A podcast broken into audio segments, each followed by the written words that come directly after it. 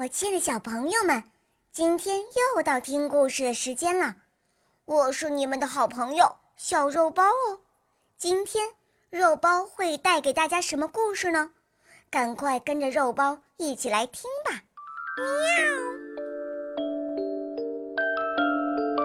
喵。小孩与栗子。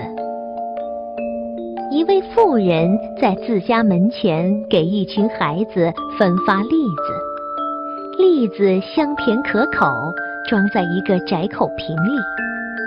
孩子们都很自觉地排队，从瓶子里抓出一小把栗子，在别处剥壳吃。队伍中有个小男孩，他特别爱吃栗子，眼珠子紧紧盯着瓶子里的栗子不放。好不容易，终于轮到他了。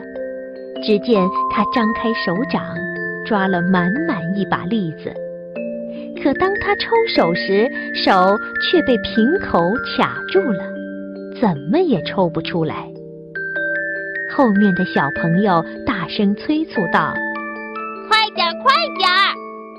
可他既不愿放弃一部分栗子，又不能把手抽出来，急得哇哇大哭起来了。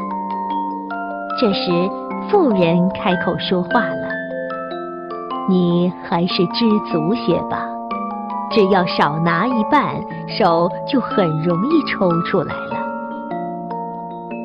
这故事是说，不知足的人很容易被欲望所困。